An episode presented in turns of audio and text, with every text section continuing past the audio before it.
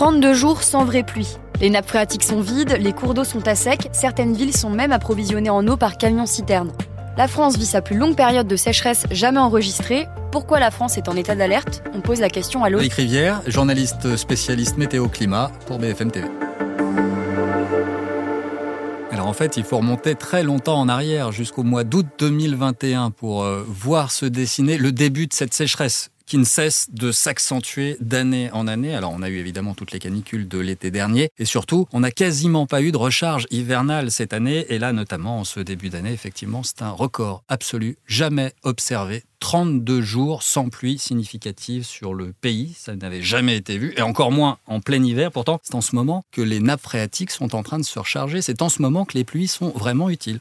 Et quelles en sont les causes? Alors ce sont des conditions anticycloniques persistantes en fait qui agissent comme des boucliers, ils empêchent les perturbations de circuler. On voit cette récurrence depuis des mois et même donc depuis des années. Si on prend les 18 derniers mois, seuls 3 sont excédentaires en précipitation, tous les autres sont déficitaires et c'est une situation qui ne cesse de s'aggraver. Quelles sont les conséquences pour le pays et pourquoi c'est inquiétant? C'est inquiétant parce que le moment est stratégique pour arroser en ce moment. À partir euh, du mois de mars et surtout à partir du mois d'avril, les pluies qui vont tomber vont surtout servir à alimenter la végétation. Donc ce sera beaucoup trop tard en réalité hein, pour euh, humidifier les sols et donc pour recharger les nappes phréatiques. Pour l'instant là, on a un déficit de 70% des nappes phréatiques donc qui sont à un niveau inférieur à la normale en cette saison. 50% des cours d'eau ont également un débit réduit et ça impacte bien sûr les barrages, les réservoirs notamment hein, pour la production hydroélectrique. Les agriculteurs sont déjà concernés notamment par des restrictions d'eau. Pour faire face à la situation, le gouvernement a annoncé des mesures de restriction au mois de mars. En quoi est-ce que ça consiste?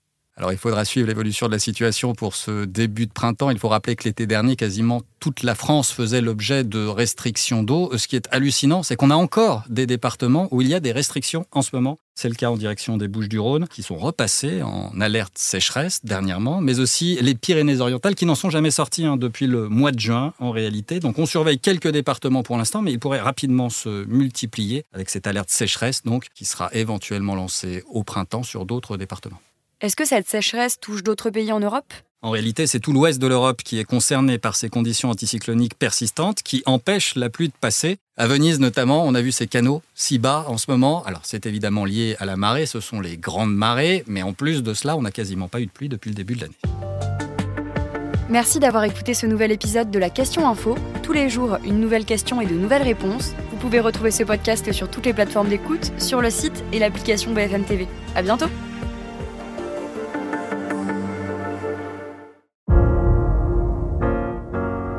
Vous avez aimé écouter la question info?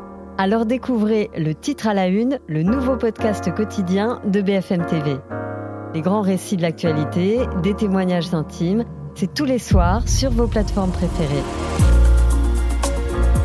À bientôt